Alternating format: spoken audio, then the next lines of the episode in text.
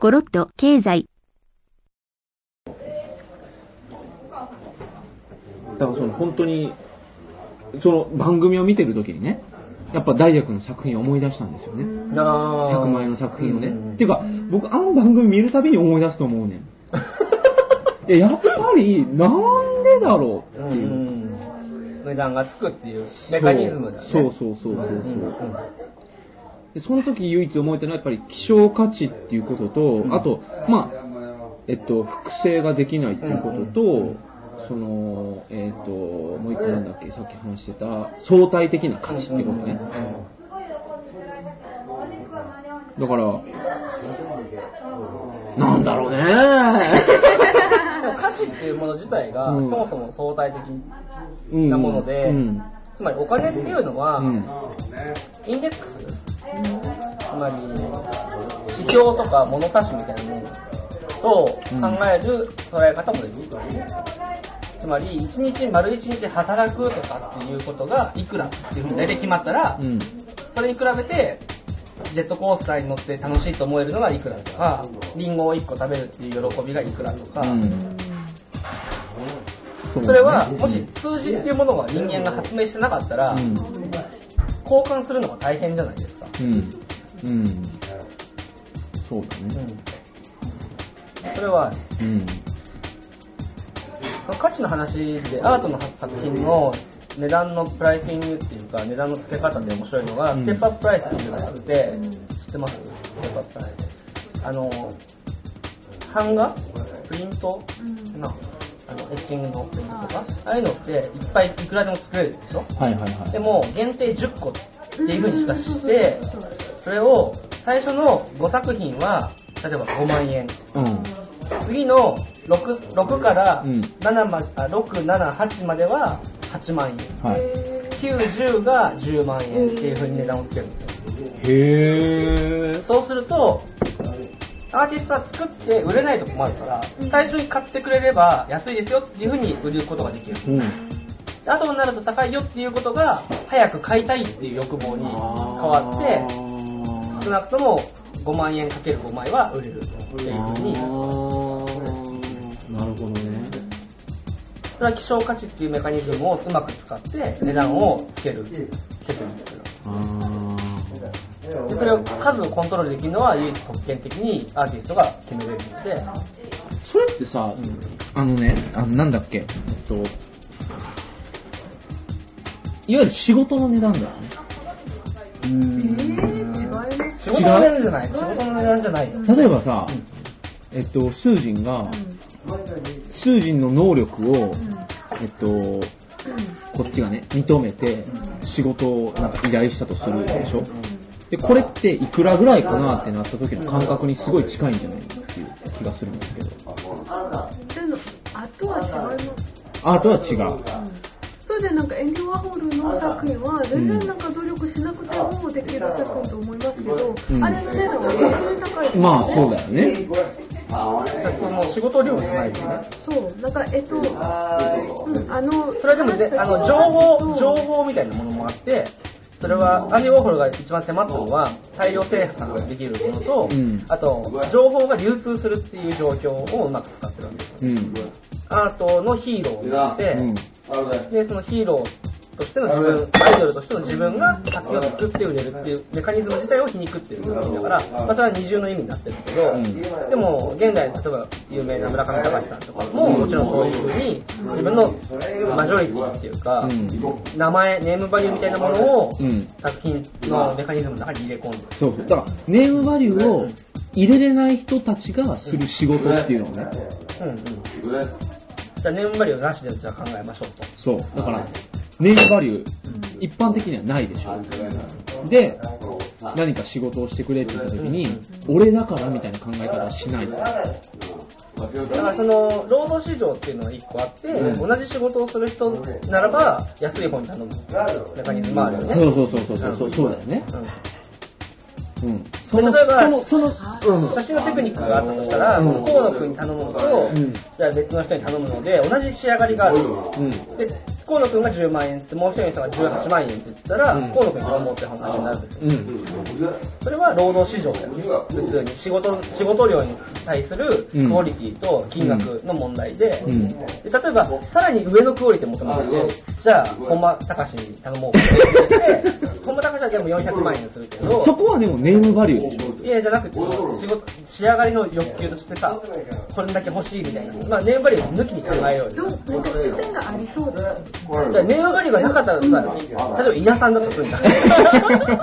稲さん有名だけど、稲さん、稲英二さんと、はい。い、や、あの、河野くんが同じテクニックとは今は言えないよ。基うん。本的に。うん。うん。爆発も違うって、はい。それで金額がどのぐらいの差なのみたいなところから割り出して、こっちに頼むかこっちに頼むかみたいなことはチョイスするね、クライアントが。それはネームバリューと抜きの部分のクオリティ分の、えー、金額のところで考える。でも、そのアート作品の場合は、所有する喜びとかっていうのは、クオリティっていうのは、ちょっとまた別の話だと思うんですよそうそうそうそうそう。で A の絵と B の絵が似てるからって言って、どっちでもいいみたいな話にならないからね。まあ、インテリアと、インテリアとして、えっ、と、考えてる人はそれでもいい。クリスチャン・ラッセンでも、広山形でもいいですみたいなさ。そう。あ、そうそう。だから、そうなんだで、よね。コモディティになってるそれは。うんコモディティの日常品。日用品、うんでコモディティとしてのアートっていうのだったらそういうふうに値段をつけられるけど、うんうんうんでも基本アートはその人っていう人の作品だけじゃなくてコンテキストもセット文で脈をそう、書いてあるから文脈を買ってんだよね。そうそうそうそう。でも写真の頼むっていうのはコンテキスト買わないじゃんそこはね、まだまだまだ。うん、あのー、広告広告か、の写真に関してはね。ではう、んそれはないんだけれども、うん。まあ、アートとしてって考えたら、そこは多分に出てくるけどね。だから、サナイさんに頼むのか、藤代さんに頼むのかで、うん。コンテキストを重視しては考えないじゃん。うん。基本的には、まあ、こんぐらいの仕上がりの綺麗な写真とかっていうふうに言って、うん。どっちの値段みたいなことになると思うんですよ。例えば、かぶるじゃん、あの二人だったらさ、うん。なんとなくファッション系の写真で、うん仕上がり綺麗で、まあ、おしゃれみたいな。わわかんないけどね。うん藤代メイさんさん知ってるいや、まあ、写真はね、ちょっとね難しいと思う。その話が。広告の話が出てくるから。そう。でもそれと、うん例えば壁画とかさ、うん。パブリックアートみたいなのがちょっと近くって、うん誰に書かせてもいいよみたいな。どんな壁画のアーティストでもいいけど、うん俺の知り合いだからとか、社長の知り合いだから、うん。やってくれみたいなさ、だから千住博がさ、あの、うんあの、羽田のさ、第二ターミナルのところでさ、すごい作品飾ってますよね。うん。あれは千住博じゃなきゃいけないのかって言われたらさ、別にいいわけじゃない。そう。千住博士を買ってんだよね。いや、あのね、なんだけど、自分で自分の仕事の値段を決めるっていう場合ね。ああ、はいはい。はい。自分の仕事の値段を自分で決める場合。でもそれ1回なのか、10回なのかによって違いますよね。うん。仕事の値段を決めるっていうのは。うん。1回だけだったらうん市場じゃないんですよ。いいね、自分がいいね。あー、そっか。10回できるんだったら、前ちょっと200万って言っちゃったら仕事来なかったな、じゃあ今回100万にしてみようか。100万にしたら5社から来たよ。で、150万でもいけんじゃねえみたいな。その、調整していって真ん中に落ち着く。そうなんですね。一回きりこっきり、つまり作品を売るという、オブジェになってる。から、一回きりじゃないですか。うん。その一回こっきりを売るっていう場合は、もう一回ごとにとかなってくる。あとはその、その人がメディアにどんだけ載せ情報を載せられるかによって、その人の作品を買いたいと思う人がたくさん増えていけば、値段はさっき言ったように、オークションと同じように、二人のお金持ちが競い合っちゃえば、いくらでも値段が、うん。じゃあ一回こっきりを、売るっていう場合は、と、その、さっきの何でも鑑定団のね、うん鑑定額はいはい。は、えっ、と、なんだろう、なんかちょっとち近い感覚を覚えるんですね。で鑑定団のやつは、うあれですよ。全部オークションの値段基準だからね。ん。そうだようんね。この作家の有名度と、このクオリティと、うん。この状態、綺麗な状態と汚い状態、いい状態、悪い状態あるから、これだったらこのぐらい値段ついてるよねっていうやりとりが何回もされてるんですよ、オークションで。うん。で、そ、そこは市場ですよ、いわゆる。マーケットになってるから。うん。でももしかしたら、なんだろう、すんごいニッチなマーケットって何だろうね。まあわかんないけど、爪楊枝マーケットみたいなやつがあってくるじゃうん。ないですか。いい鋭い爪楊枝をやたら愛してる人たちが5人ぐらいいるマーケットがあったとするでしょこれね。うん、これ。うん。この角度がたまんないんですよみたいなことを言ってる人で5人ぐらいずっと集まって、その人は超金持ちだったとしたら、えー、秋田のなんとか町で この爪楊枝1本いくら 値段がつくかもしれない。そうだよね。なんとかって職人が作ってる爪楊枝とかね。でもそれは考えにくいですよ。そういう状況っていうのは。うん。でも、あの、鉄道の、鉄道オタクはいっぱいいますよね。うん。鉄道の前についてる丸い看板。はいはいはいはい。あれはマーケットが確実なわけですえよ。ーすごい値段ですよ、あれ。何十万何百万ですえよ、あれーマニア向けになればいいんだよ。だから要するにマーケットが大きいかどうか。大きいっていうか、大きい、大きさっていうのは何か？マーケットの大きさっていうのは、マーケットが、参加者が増える、プレイヤーが増えれば、うんその中で金持ちが出てくる確率が増えるか。からああ、なるほどね。マーケット、プレイヤーがでも、えーと、でもアーケット、アートマーケットは違いますよね。なんかお金持ちだけのマーケットじゃないですか？でもお金持ちが決めてるところもあるよね、うん。値段を。うん。その、お金持ちじゃなかったとしても、例えばディーラーとかさ、うーん。それを転売する目的で参加してる人もいるよね。数人の考えるアートマーケット、数人の考えるっていうか、その数人が思ってるアートマーケットっていうのはど、どういう？オークション。オークション。ああ。そうかそう。か。オークションギャラリー。ギャラリーねうん。そうだよね。むあ、そうだよね。売れない、売れないっていうか、形にならないものばっかりを、まあ、見てるわけじゃない。うん。山口にいる限りね。てか、ワイカムの作品に関しては。そうそうそうああ、オブジェにならないとね。だから、えっと、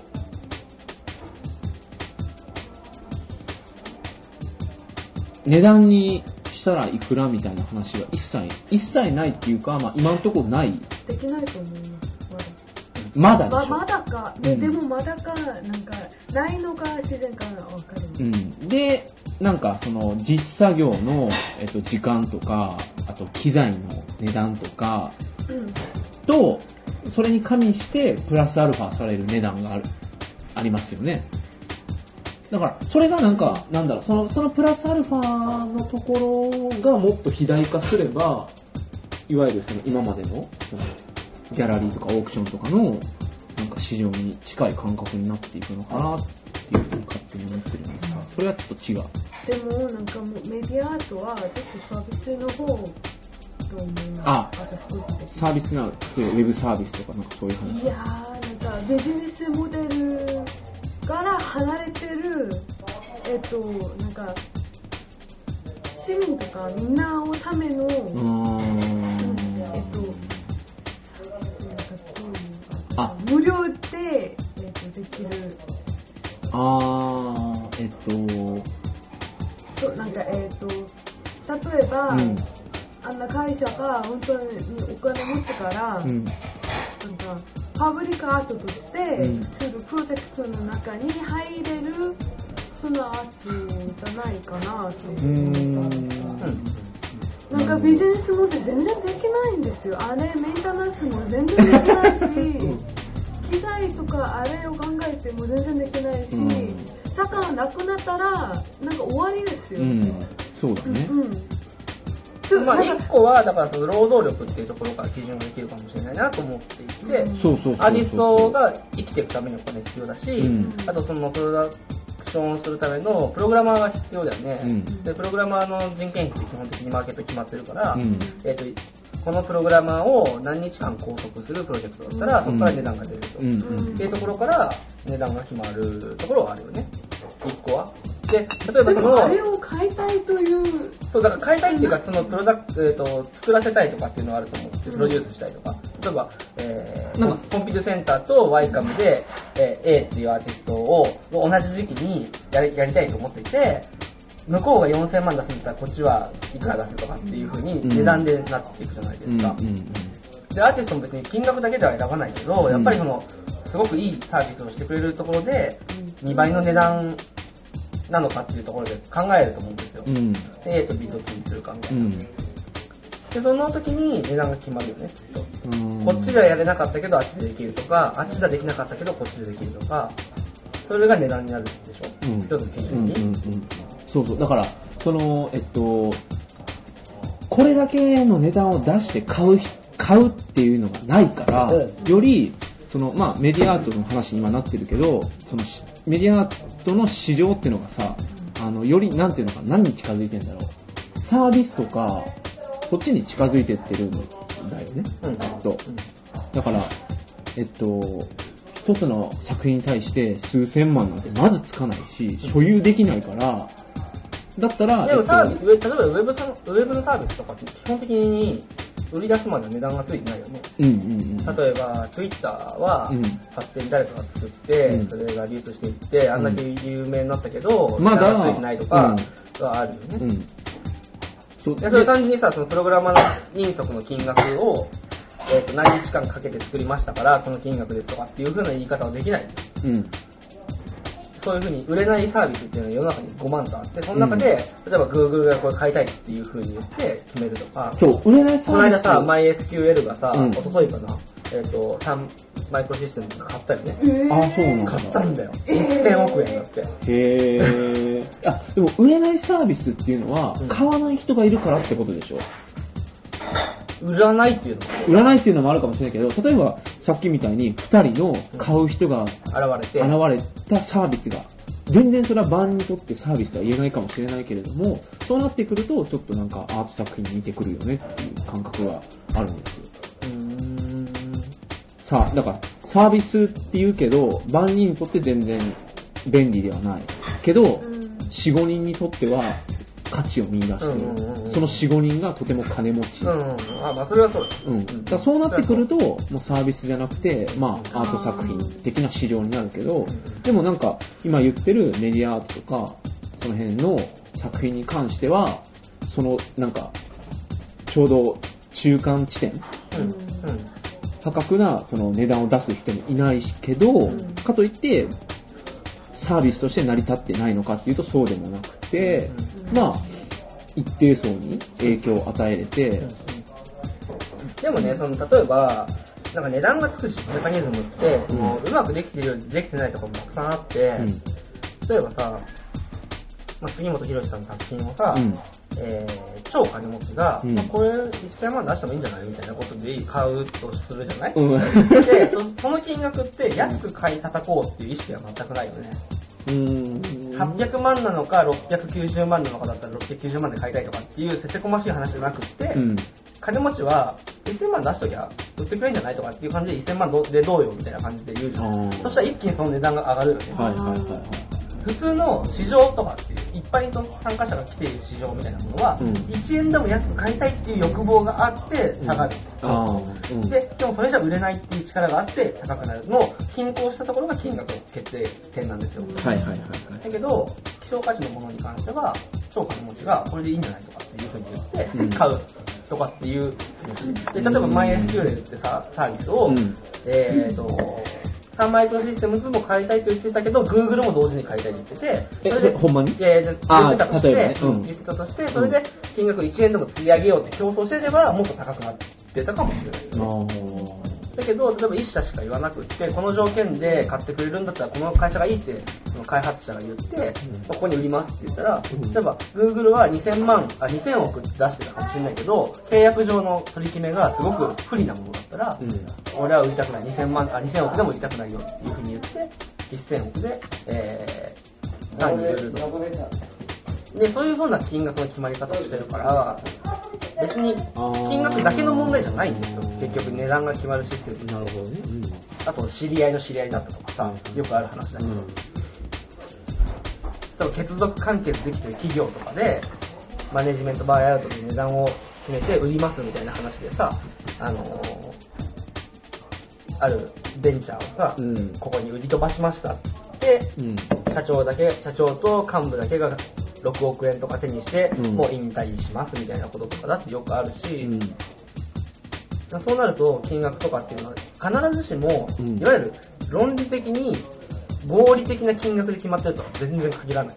うん人数参加するプレイヤーの人数がたくさんいれば1円でも安く買いたいし、1円でも高く売りたいっていう金額の拮抗した部分の金額になるんだけど、参加者が少なければ、えー、値段っていうのはかなりブレが。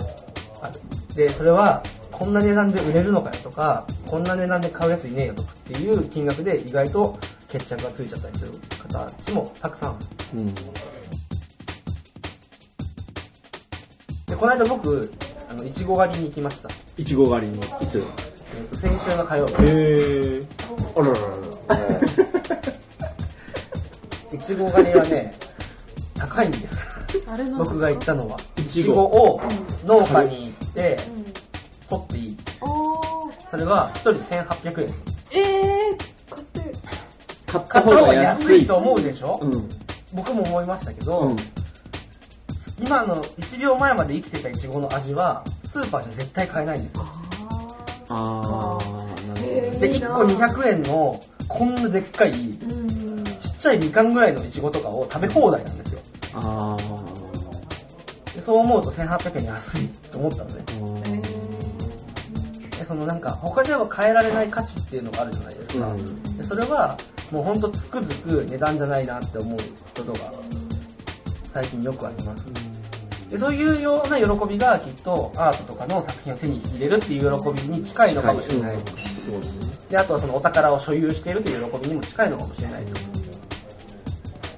そういう欲求が発生すればすぐ、うん、そういう均衡する金額っていうのが発生して市場ができるんだよね。そうだね。で一つの基準がだからその市場あ労働力の、こんだけの能力の人を30日雇ったらこの金額ですよっていう労働力の市場が1個の基準にはなってると。うん。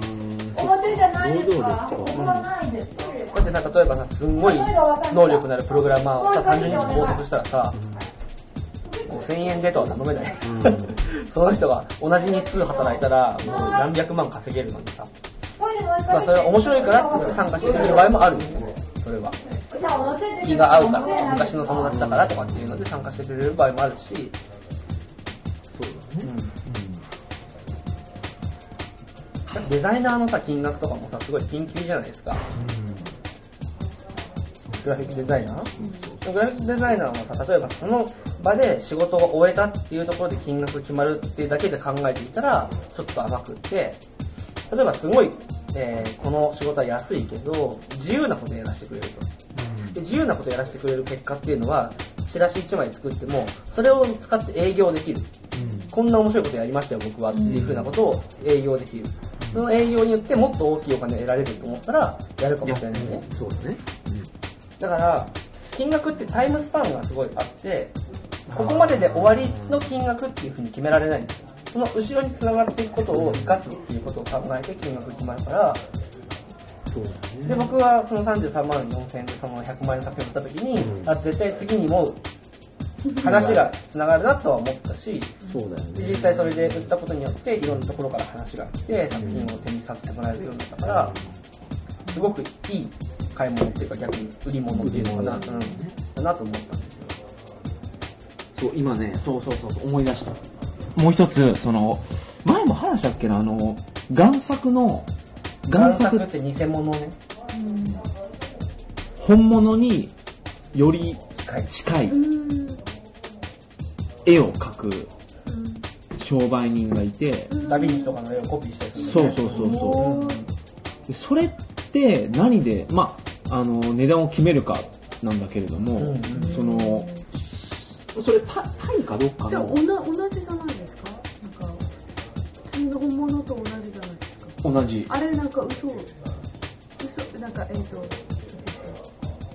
They pretend to be real、うん、でしょ、うん、なんかあの書き方を使って同じような違う絵あなんか絵を描いてあれ売ればなんか同じ値段で売れると思いますそう売れるんだけれども。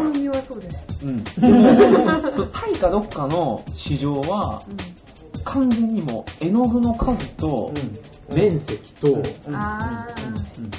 で決まるらしいよね。だから、アンディ・ウォーホールの、うん、アンディ・ウォーホールの絵をの贋作を描いてって言ったらめちゃくちゃ安いの。絵の具が少ないから。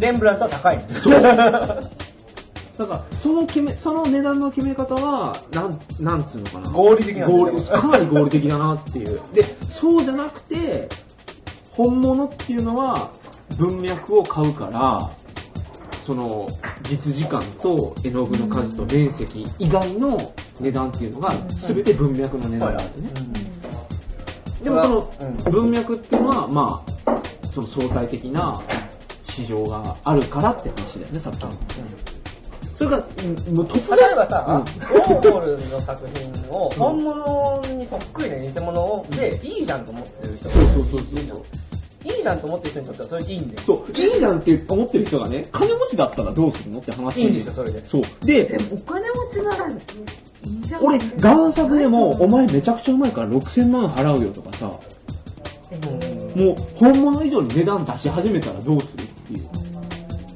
そういうこともあり得るんじゃないそう。ありえたら超金持ちだったらあり得んじゃない？うん。そんな場合ありましたか？ないよ。でしょ？普通はな、ない。い。うん、ないけどあり得ないことじゃない。ないけどもしかするとうん。本物をあじゃあ偽物を本物として扱う時代が来るかもしれないじゃん。うんうんうん。そうなったらもうすでにそうなっちゃってるよね、うんうんうんうん。だから、そうそうそう。だから、本物はもう消失してると。うんけど、めちゃくちゃすごい贋作、偽物があるから、それに対して本物と同じ値段をつける人が4人いたら、もう市場はあるんだよね。でも本物が手に入らない状況なのか手に入る状況なのかによって違うんですね。例えば6000万出したら本物手に入るじゃんっていう風に言ったら、うん。6000万以上偽物に払う人はあんまりいないと思う。あ、でも、その、だから、例えば物絵の具の顔料がすごく改良されてて、うん。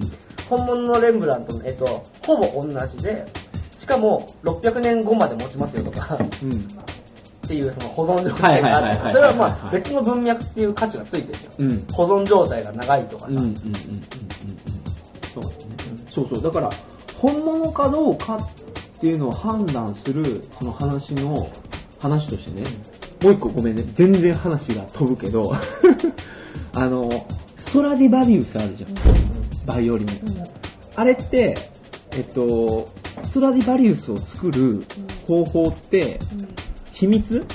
のまま死んだわけね。あ作る人がね、うん。だから同じものを作れないと。でなんか最近の研究ではまあニスってわかる？ニス。うん。うんニスの成分によってじゃないかぐらいまで来てるらしいんだけれどもでもまだわからないの。でも他のえっと楽器にで考えるとその一番いいものを作れる技術っていうのがシェアされてるから、うん。そんな突拍子もない、ね、値段がつくね。高い値段がつく楽器ってあんまないじゃん。木管木管楽器ってわかる？えっとフルートとか。そうそうそう。でそういうブランドがないじゃん。あってももうほう2億とかないじゃん。ないけどそれは唯一無二性じゃない。だからその、そうそうそう。だからストラディバリウスもシェアされてたらうん、まあそうだ。値段下がってそたんだそう、それはそうですよ。そう。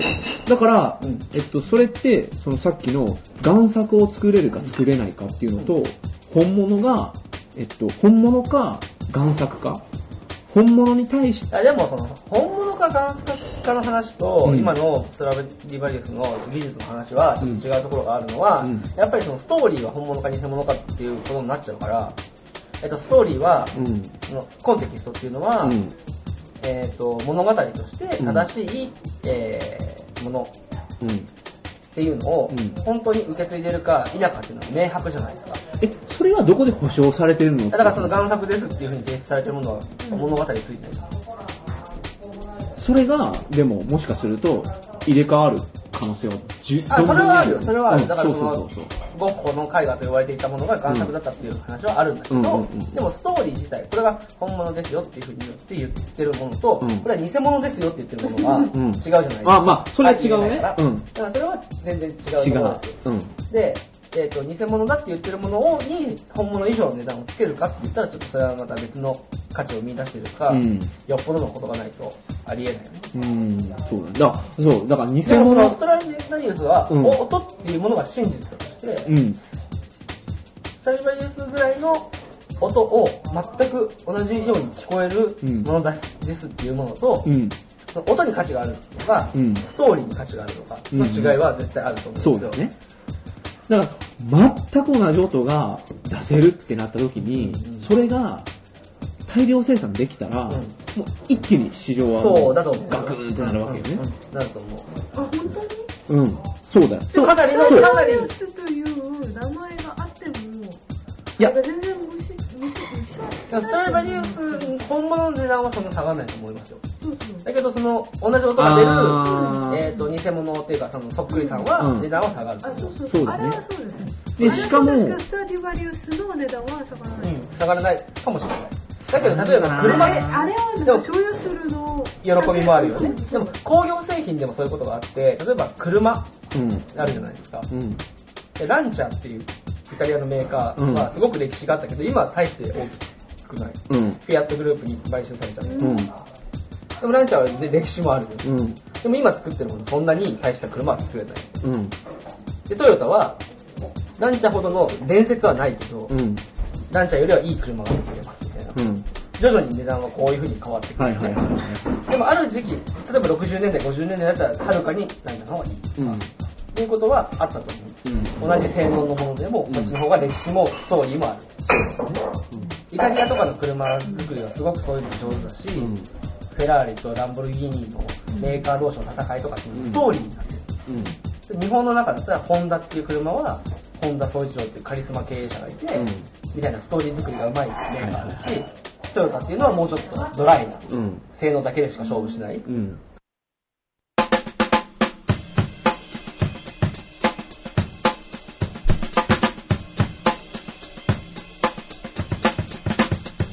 お、し、ま、い。